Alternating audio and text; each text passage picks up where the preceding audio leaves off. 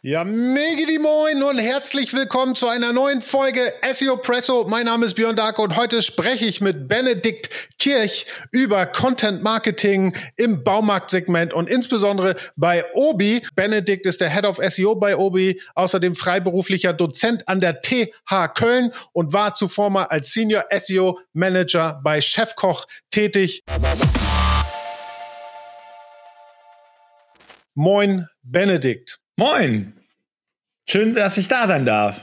Ja, ich bin Riesenfan vom Baumarkt-Content. Ich glaube, wir haben es vorhin schon gesagt, die Baumärkte äh, sind die mit die einzigen, die es richtig verstanden haben, Top-of-Funnel-Content-Marketing zu machen und zu nutzen, äh, es sinnvoll auf den Plattformen äh, einzusetzen und zu verknüpfen. Und ähm, man sieht es bei Sistrix zum Beispiel, Obi liegt hier klar in der Führung, was die Sichtbarkeit angeht. Äh, insgesamt die Domain auf Platz 33 der sichtbarsten Domains in äh, Deutschland. Und, oh Wunder, das Magazin trägt maßgeblich zu der Anzahl der rankenden Keywords für Obi äh, bei mit knapp der Hälfte, so wie ich es zumindest gesehen habe. Das heißt, Content Marketing ist äh, definitiv ein Treiber für Sichtbarkeit und auch Keyword Rankings bei euch. Ähm, die Frage steht natürlich jetzt im Raum, wie relevant ist äh, der Magazinbereich Content Marketing für das Business? Was bringt es euch? Kannst du ein bisschen was scheren? Äh, ja, sehr gerne. Ähm, also wir haben ja ungefähr so aktuell 220 Sichtbarkeitspunkte und davon gehen so 25 Punkte auf das Magazin, um dann das mal so in den SEO-Kennzahlen äh, zu, äh, zu fassen. Ähm, und ähm, äh, sind damit in diesem ganzen DIY-Bereich, was Content angeht, äh, nicht nur führend vor Hornbach, Bauhaus und Tum, sondern auch vor den klassischen Baumarkt-Publisher wie selbst.de, bauen.de etc. Das heißt, da schaffen wir auf einfach eine große Sichtbarkeit im Upper Funnel für Baumarktthemen äh, in der Google-Suche und sind einfach als Marke dann auch einfach dort direkt präsent. Und äh, für uns ist das ja natürlich eine wichtige Maßnahme, um einfach beim Kunden im, im Kopf zu sein, wenn er ein Projekt umsetzen will, dass er äh, im Prinzip uns sieht äh, immer in der in der Suche auf der, an der ersten Position und das nicht nur in Google, sondern auch äh, hoffentlich bei YouTube äh, oder auch in Social Media Kanälen. Und da ist dieser erste Kontakt ist sehr wichtig für uns. Und was das dann so genau bedeutet, können wir später nochmal noch mal erläutern. Vielleicht, wenn man so ein bisschen auf die Zahlen nochmal schaut, ähm, sehen wir halt, dass wir neben den 22 Sichtbarkeitspunkten und den schätzungsweise 500.000 Keywords, zu denen wir irgendwie ranken, äh, dass wir zumindest laut Cistrix also 2,3 Millionen Besucher oder Visits pro Monat haben im Magazinbereich.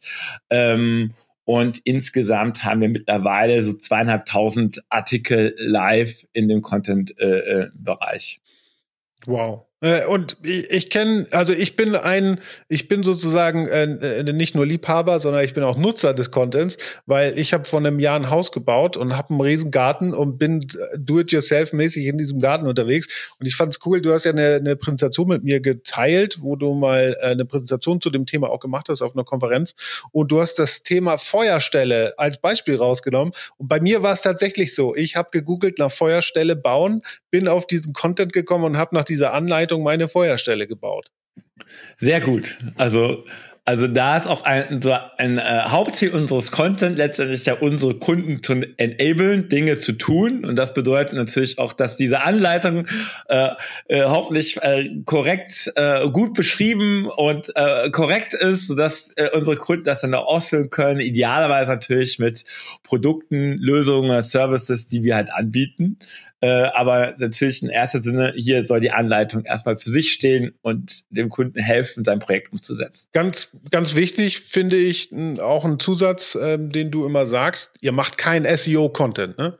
Und äh, man muss ja da ein bisschen die Waage halten, weil meistens ist es ja so, dass diese Magazinprojekte, nenne ich es mal, äh, stark von SEO getrieben sind. Hey, wir brauchen Top-of-Funnel-Content. Wir müssen informationsbasierte Suchanfragen ab, abgreifen und so weiter. Und dann wird Geld locker gemacht. Ähm, das SEO-Team kriegt dann irgendwie ein Projektbudget und kann mit einer externen Agentur ähm, oder einer Content-Editor und schafft sozusagen diese Contents aufbauen mit der Planung äh, durch SEO, was dann natürlich von, vom Skillset her auch jemand braucht, der editorisch denkt, der kreativ ist und so weiter.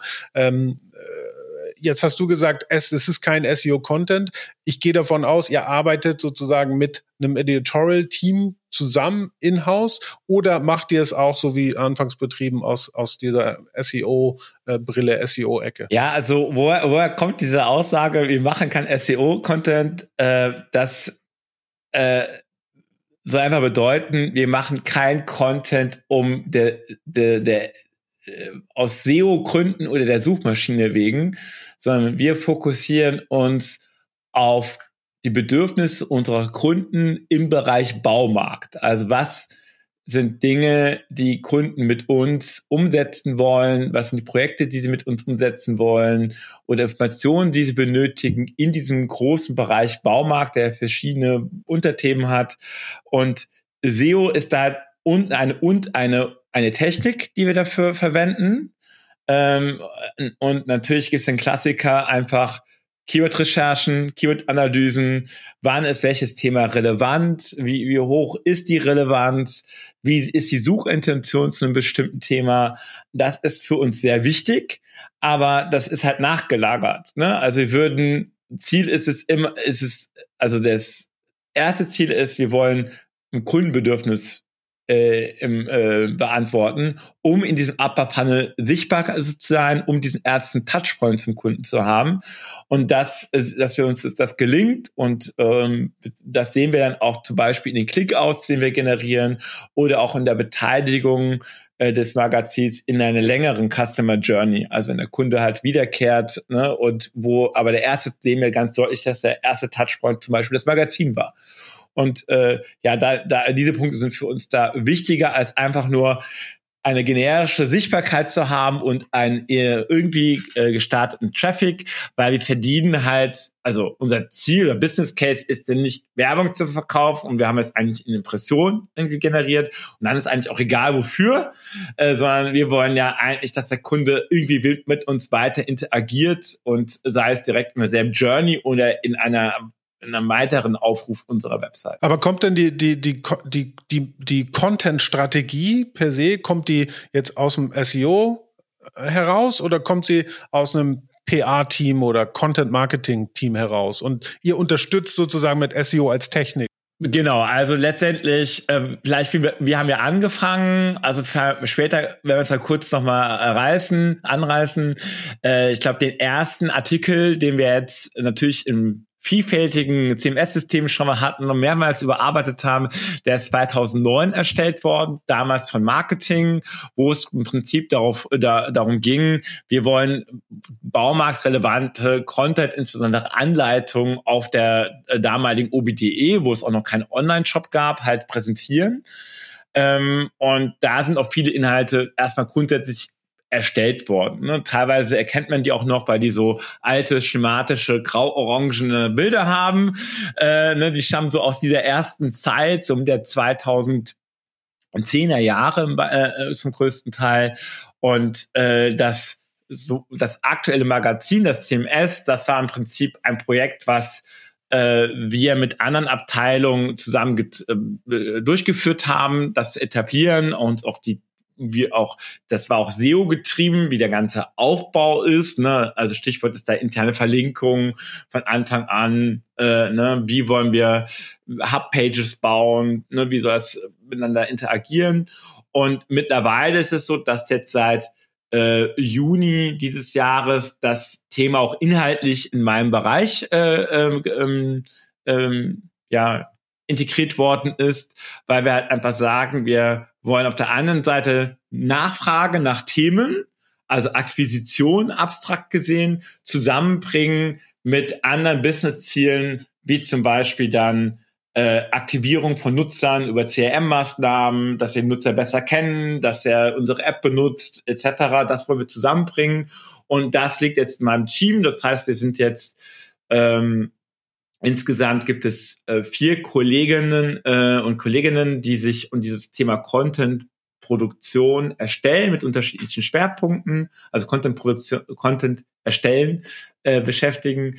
Äh, und wir arbeiten dann äh, im weiteren Gang mit Agenturen, äh, die, ähm, die uns dann nach entsprechenden Briefings und Einarbeitung im Prinzip Texte erstellen zusammen. Und ihr habt ja auch bei dieser Strategie eine ganz klare, ähm, ja, einen ganz klaren Fahrplan, wie ihr Content-Inhalte plant, äh?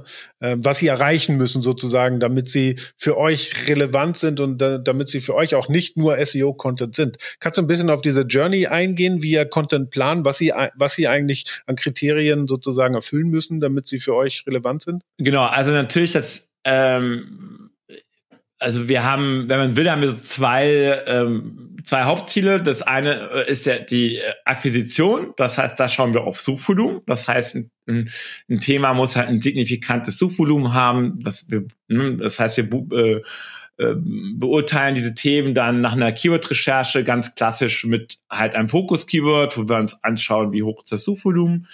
Und zum anderen schauen wir auch das, auf den Content, ob er ähm, ob wir den brauchen, um, um bestimmten Use Cases den Kunden, äh, des Kunden abzubilden oder für bestimmte CRM-Maßnahmen, zum Beispiel Newsletter-Strecken oder etc. Also das sind so die beiden groben Einfalltore. Und äh, dann im Weiteren schauen wir dann ganz genau äh, hin, okay, äh, für welche ist es eher für eine Lead-Strecke im Content, ne, wo es um Beratungstermin im Markt geht, sei es für eine Küchenplanung oder für eine Gartenplanung. Ähm, geht es, äh, ist jetzt Content eher geeignet, um eine Newsletter-Strecke aufzubauen, also Kunden zum Beispiel zum Anmeldung zu einem Everletter irgendwie zu äh, animieren. Äh, und das, ja, das ist im Prinzip so unsere, äh, ja, und daneben oder auch ein wichtiges Ziel sind natürlich auch die Click-Outs in den Shop. Ne? Das heißt, ganz oft ist es halt so, wenn es ein sehr, das Projekt sehr nah an der Umsetzung ist, dass die Kunden dann auch einfach die Produkte kaufen wollen. Ne? Das, und das ist tatsächlich auch der, also absolut gesehen der Hauptcase, ne, äh, dass die Kunden einfach dann im Prinzip den, äh, den Ausstieg in den Shop machen, dort kaufen. Ähm, und äh, ja, das müssen wir natürlich alles auch zusammenkriegen, ne? dass wir zum Beispiel auch dann Produkte anzeigen und Content, die auch kaufbar sind. Ne? Das klingt immer so simpel, aber wenn man jetzt denkt, man hat jetzt so irgendwie so einen Artikel fünf, drei Jahre nicht mehr angefasst, muss es ja nicht bedeuten, dass das Produkt noch kaufbar ist. Und da sind wir auch so in der Weiterentwicklung da, wie wir das irgendwie besser hinkriegen, auch genauso auch mit den Teaserflächen, äh, weil das natürlich da unsere Hauptaufgabe halt tatsächlich ist, weil unser Ziel ist es so für diese, wie nennt es so ein bisschen diese Second Interaction oder die Clickouts, dass wir da so ungefähr bei zehn Prozent landen. Wir gewichten das so ein bisschen mittlerweile, weil wir auch äh, im sehr upperfunneligen Content ähm, wo es zum Beispiel nur um eine Pflanzenart geht, zum Beispiel, da generiert man halt sehr wenig Klick aus, aber viele Visits, weil es ein sehr hohes Suchvolumen äh, gibt. Und dann äh, müssen wir das so ein bisschen feintunen, weil für uns sehr wichtig, uns auf die Dinge zu konzentrieren, wo die Kunden grundsätzlich auch bereit sind, äh, was zu tun, also oder auch das Bedürfnis haben zu sagen, ja, ich möchte jetzt was kaufen, ich möchte jetzt eine Beratung, ich möchte mich jetzt für Newsletter anmelden, ich möchte mich das weiter beraten lassen in der App. Und ähm, genau, das heißt, das äh, das gucken wir, separieren wir so ein bisschen verschiedene Cluster und wollen halt in diesem Engagement-Cluster so im Prinzip so auf diese 10% Interaktionsrate kommen. Ihr habt ja gerade bei diesem Business Impact Teil, habt ihr, ich weiß nicht, ob das das ist, was du gerade so ein bisschen angeschnitten hast, habt ihr ja so ein richtiges Content Scoring entwickelt, ne? Du sagst ja selber, dass bei euch das äh, sozusagen Nachfrage getrieben ist, der ganze Content. Es muss einen signifikanten äh, Anzahl an Suchvolumen haben, aber es ist halt nicht nur Suchvolumen, sondern es ist halt, es, es geht halt noch durch die dieses Scoring äh, durch. Kannst du ein bisschen erklären, worum es bei dem Scoring geht und was ihr euch da noch weiterhin anguckt? Ja, also beim Scoring geht es einmal so ein bisschen darum zu gucken, äh, welch, also wir haben verschiedene Initiativen. Ne? Eine ist zum Beispiel ähm, diese Use Cases, die wir detektiert haben, wo wir irgendwie feststellen, okay, das sind Dinge, weswegen Kunden bei uns in den Markt kommen, so abstrakt gesprochen. Dann haben wir äh, Themen, die eher für eine Planung geeignet sind, wo man also der Kunde ab, abstrakt sich informiert, aber dann feststellt, okay, ich brauch, muss zum Profi gehen und mit dem darüber reden. Ähm, dann wollen wir immer auch schauen, hat es wirklich eine DIY-Relevanz? Ne? Also ist es, ist es vielleicht dann doch zu upperfallendig, ne? weil es dann eher bei einem Publisher der Content besser aufgehoben ist. Und, äh, und unser Ziel ist halt, möglichst äh, für möglichst viele Initiativen den Content äh, zu produzieren, so dass er von diesen auch verwendet werden kann. Oder auch ein, ein Score, äh, Score wäre sicherlich auch, wird für eine Marketingkampagne zum Beispiel benötigt. Ne? Das, äh, und äh, dass wir da einfach sehen, okay, was hat ein hohes Suchvolumen, was hat auch viele unterschiedliche Initiativen ein, so dass auch äh, das Unternehmen ins, allgemein davon sehr gut profitieren kann oder insgesamt. Das, das spielt wahrscheinlich auch ein bisschen darauf ein, dass ihr den Content ja auch weiter benutzt. Also so wie ich es verstanden habe, ihr, ihr, ihr fahrt ja so ein bisschen den Ansatz des Content Poolings, ne? dass ihr ähm, Content erstellt und das dann so erstellt, dass ihr es auch für Social Media, für YouTube, für was auch immer ihr an Kanälen da habt, auch wiederverwenden wollt. Das ist natürlich eine, also ich stelle mir sehr komplex vor, weil man muss entweder den Content in verschiedenen Formaten gleichzeitig aufsetzen oder habt ihr dann CMS, das das automatisch macht und schneidet ihr das in Snacks? Wie, wie ist so diese Strategie der Multi-Channel-Content Distribution? Ja, da gibt es äh, unterschiedliche Vorgehensweise. Also einmal ist es so, wir erstellen den Content, dann ist er dann im CMS enthalten und äh, dann im Prinzip ähm, äh, ist die Seite vor allem eine Landingpage für eine Kampagne zum Beispiel. Äh, wir arbeiten da gerade dran, dass ähm, Stichwort ist hier Headless Content, also als Erweiterung zu Headless CMS, äh, das halt so umzubauen, dass im Prinzip wir dann ein Headless Content haben, der über alle Kanäle äh, theoretisch ausgespielt werden kann und dann entsprechend des Kanals irgendwie angepasst wird. Äh, das kann zum Beispiel sein, äh, wir haben eine Schritt-für-Schritt-Anleitung für die, für die, fürs Web und in der App wollen wir zum Beispiel nur ein Bild anzeigen. Zum Beispiel. Ähm, aber es kann auch sein, dass denken wir drüber nach, zum Beispiel, wir sagen, für Newsletter-Strecken oder so oder auch in der Anzeigen der App als Push-Mitteilung wollen wir nur mal zusätzlich so einen Copytext haben, der einfach nochmal den Kunden besser animiert drauf zu klicken und einen anderen Fokus hat, als es sage ich mal, dass der Artikel gut in der Google-Suche gefunden wird, ne, mit dem Artikelnamen. Und äh, ja, der andere Stream ist halt, dass wir Marketingkampagnen haben, ähm, das kann jetzt sein, dass es YouTube-Videos produziert werden äh, oder dass wir Dinge für Pinterest machen, wo wir dann sagen, okay, lasst uns das ist eine super Möglichkeit, zusammenzuarbeiten. Und lasst uns doch zu jedem Video zum Beispiel auch einen, einen, Text erstellen in unserem CMS und ihr verlinkt dann auf den. Nur natürlich wohl wissend, dass natürlich jetzt nicht viele Leute in YouTube in den Beschreibungstext gehen und dann auf den Link klicken.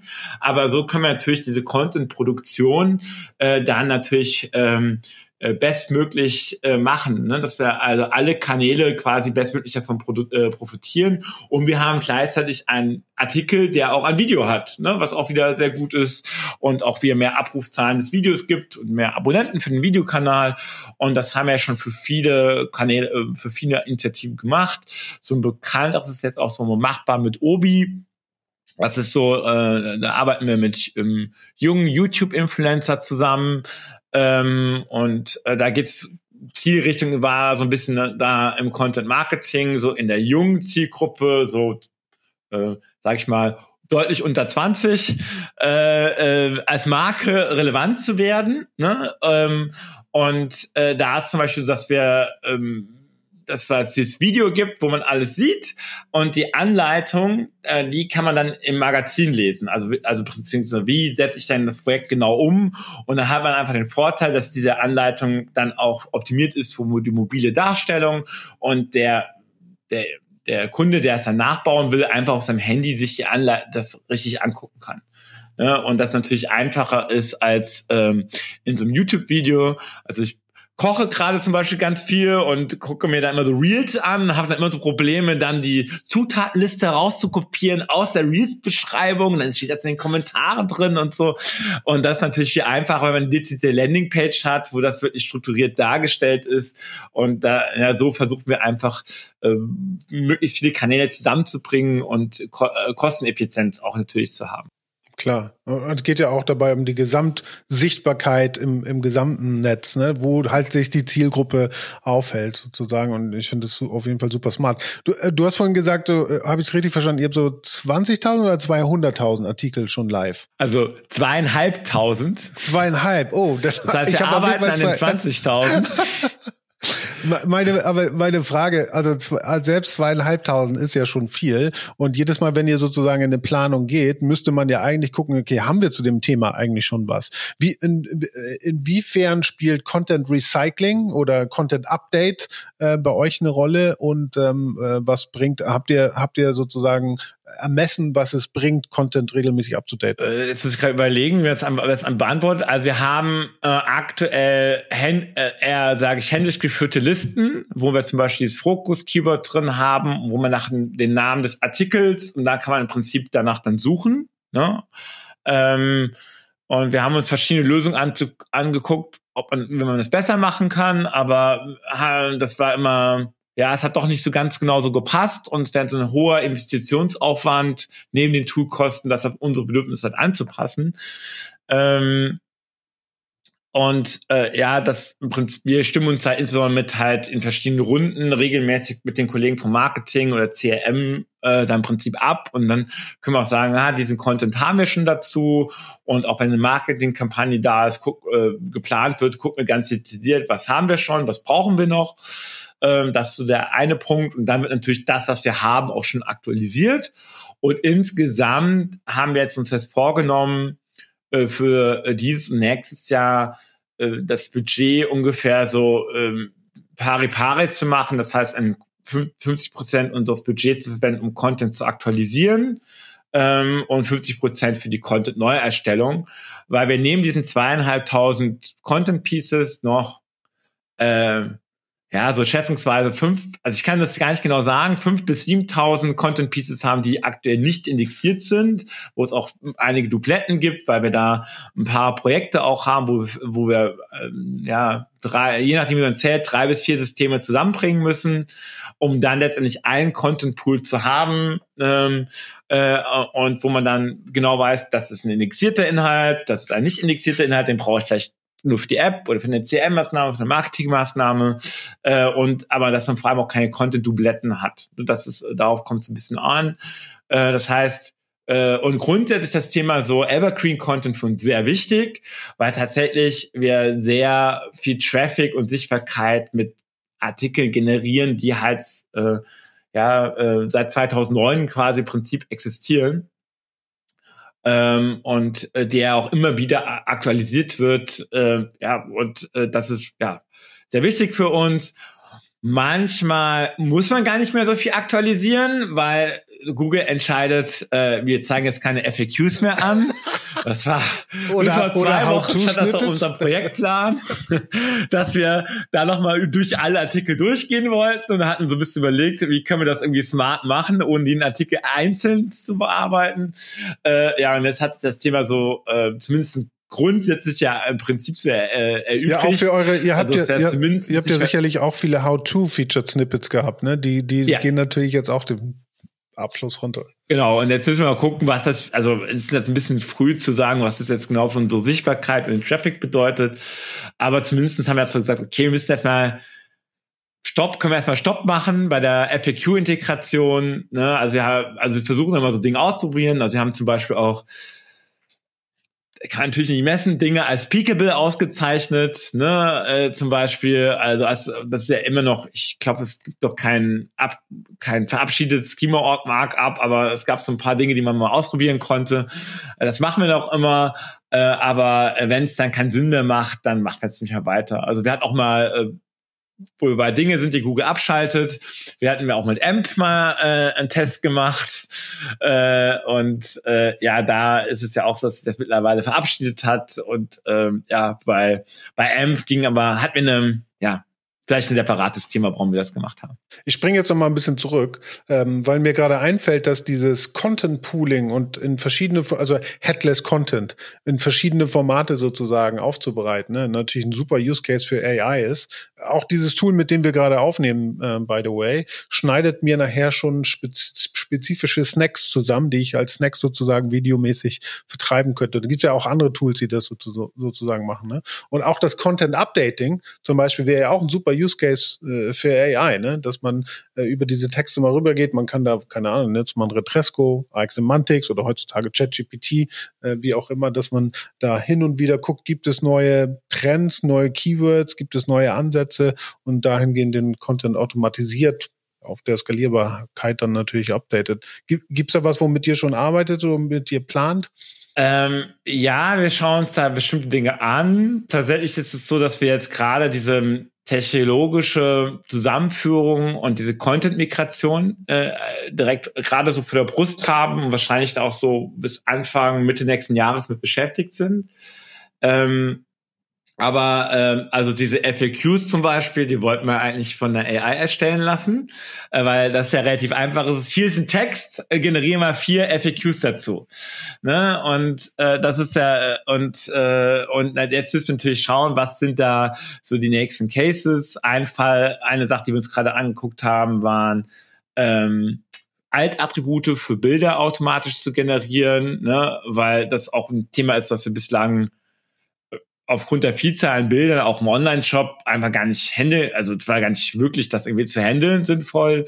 Ähm, und ähm, ja, das ist auf jeden Fall ein sehr spannendes Thema. Und wir natürlich auch so ein bisschen schauen, äh, wie Publisher, was Publisher tun, um in Google Discover zum Beispiel ähm, zu erscheinen.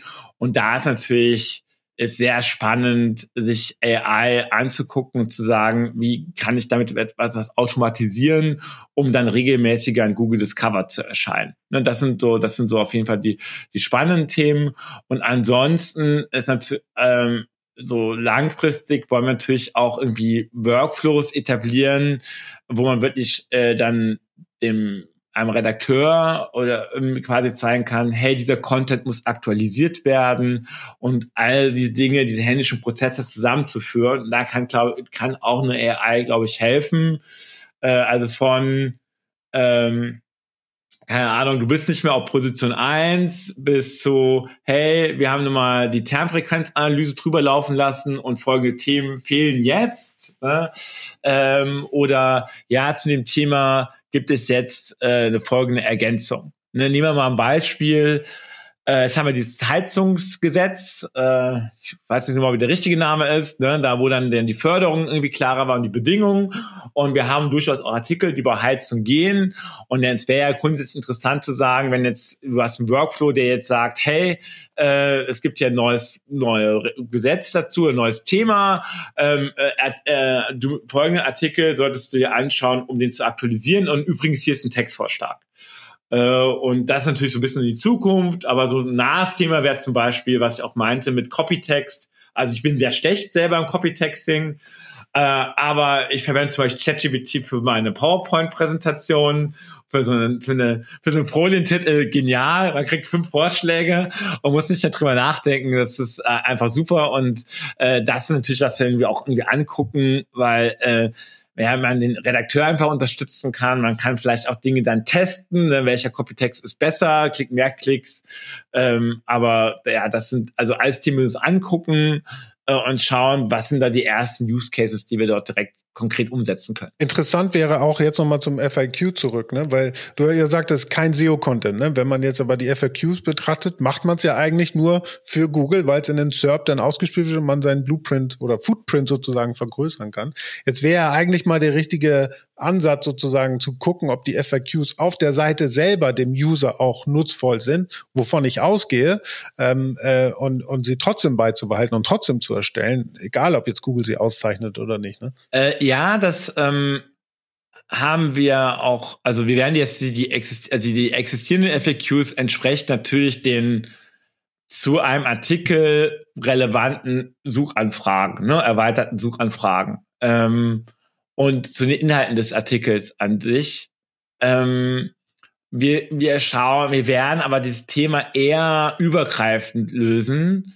Also wir arbeiten auch gerade an neuen Suche und und da haben wir uns, hatten uns schon mal eine Sache angeguckt. Also eine Suche-Feature könnte auch sein, äh, basierend auf der Suchanfrage eines Kunden FAQs zu generieren. Ne? Und ähm, und also quasi Antworten zu liefern mit einer Zusammenfassung eines Artikels so, sozusagen. Ähm, wir haben uns da, also es gibt da auch Integrationen schon, die das im Prinzip können und wir schauen uns innerhalb dieser Weiterentwicklung der neuen Suche an, äh, wie könnten wir so ein Feature dort integrieren. Ne? Also dass der Kunde sucht nach einem Thema und dann bekommt er nicht nur ein Produkt angezeigt, wenn er das will natürlich, aber auch zum Beispiel, hey, äh, das sind irgendwie die drei häufigsten Unterthemen dazu mit einer kleinen Zusammenfassung. Und die Zusammenfassung und die Zusammenstellung des Ganzen, das wär, könnte man dann auch AI-basiert machen. Und äh, wie gesagt, ich kann auch schon Anbieter, die das in einem anderen Kontext anbieten, ne, die, wo es dann eher in so einem Knowledge-Datenbank äh, letztendlich geht, ähm, die aber bei uns, die natürlich sagen wir, die 90 Prozent der Suchen auf der OBDE sind transaktionsgetrieben am Produkt. Und wir müssen halt schauen, wie wir das Feature sinnvoll weiterentwickeln, um den Kunden dann, wenn er was anderes aus seinem Produkt will, ihm dann äh, was anzuzeigen. Und da, ja, das müssen wir ausprobieren. Da sind wir noch dran. Finde ich einen super coolen Use Case. Echt geile Idee. Ähm, letzte Frage, Benedikt. Wenn wir über Content sprechen, ähm, ins, insbesondere in Zusammenhang mit Google, müssen wir natürlich auch über EEAT sprechen. Und äh, du hast ein wunderschönes Beispiel äh, in deiner Präsentation angebracht, wie ihr sozusagen am, anhand des Themas Terrasse EEAT ähm, sozusagen meistert. Also ihr das messbar macht, warum ihr jetzt der, die, der Anbieter seid, der die Expertise, Autorität und die Trustworthiness und so weiter habt erklär doch mal, wie ihr das äh, betrachtet und, und, und, und, und, und was dahinter steckt. Also aus meiner Sicht äh, ist dieses Thema EERT, also erstmal ist das nichts Neues. Äh, ähm, ich glaube, dass für mich so der, der erste Punkt war hier tatsächlich so, dass äh, als Google, ich weiß gar nicht, wie viele Jahre das her gesagt ist, äh, im Prinzip die Aussage so grob zusammenfasst hat, es gibt zu viele Informationen in der, in der Welt, wir können die gar nicht alle konsolidieren und äh, deswegen sind Marken die Lösung für uns, durch diese Information durchzudrängen. Äh, durchzudrängen. Und das war im Prinzip, du musst äh, eine Marke werden für ein Thema. Also jetzt würde man sagen, eine Autorität für ein Thema. Ähm, und wie kann ich das werden? Das kann ich einmal durch, In äh, durch Inhalte werden, also Produkte äh, und ähm, Artikel äh, ne? Und zum anderen kann ich eine Marke zum Thema werden, indem die Kunden halt äh, also Suchanfragen machen, wo sie das Thema mit der Marke kombinieren. Und da in all drei Dingen sind wir in diesem Kernsegment sehr gut. Das heißt, wir haben Produkte und haben die tatsächlich auch schon ja seit das seit 15 Jahren im Prinzip online, ne, dass wir halt ein großes, gerade Bereich Garten, sehr, sehr viele Produkte auch haben. Äh, und die Kunden suchen halt auch sehr stark nach ähm, kombinierten Begriffen, also Obi und, keine Ahnung, Terrasse zum Beispiel in dem Beispiel. Und dazu gucken wir uns dann, wenn wir den in der Content-Produktion halt ansehen, äh, ist es so, dass wir jetzt dann so vorgehen, dass wir sagen, okay, wir machen eine Marktrecherche, okay, wie groß ist der Markt in einem bestimmten Bereich, was sind die sinnvollen Unterthemen und pro Thema dann im Prinzip schauen, so grundsätzlich, also gerade bei neuen Themen, was sind eigentlich die relevanten Inhalte? Ne, was muss ich eigentlich bieten, um der, ähm, ja, der Go-To-Point im Internet zu sein? Ich sag immer so, ähm, ja, äh, wir müssten den besten und einzigartigsten Content im ganzen Web haben. Also die Latte hängen wir so relativ hoch, aber um einfach dann auch zu verstehen, mit einem Artikel zur Terrasse kriegen wir IERT nicht ne, das funktioniert nicht.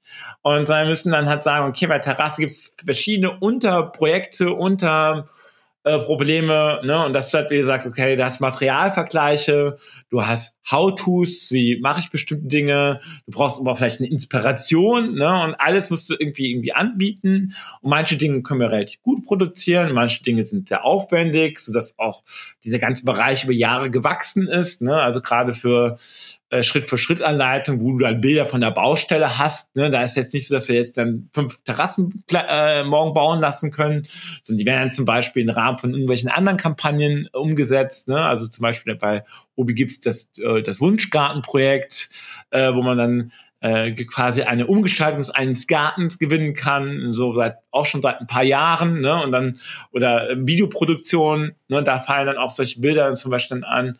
Und ja, das ist ein sehr komplexes Thema und sehr langfristiges Thema. Und ähm, ich muss äh, tatsächlich einfach schauen, wie kann ich ein Thema vollumfänglich überarbeiten und wie kann ich, also ich nenne es so ein bisschen, ich nenne es für mich immer so ein bisschen so Topic Authority, wie kann ich Themenführer in dem Bereich finden und zu allen relevanten Themen dazu habe ich irgendwie einen Artikel, äh, also ein Content Piece und äh, und natürlich ähm, also ist für uns auch wichtig, auch Produkte zu haben. Und ich glaube, auch das macht einen großen ähm, ja, äh, Unterschied aus, wie viele Produkte man hat, wie viel Produktlist man zum Thema hat. Und ja, alles, all das zählt letztendlich auf EERT ein.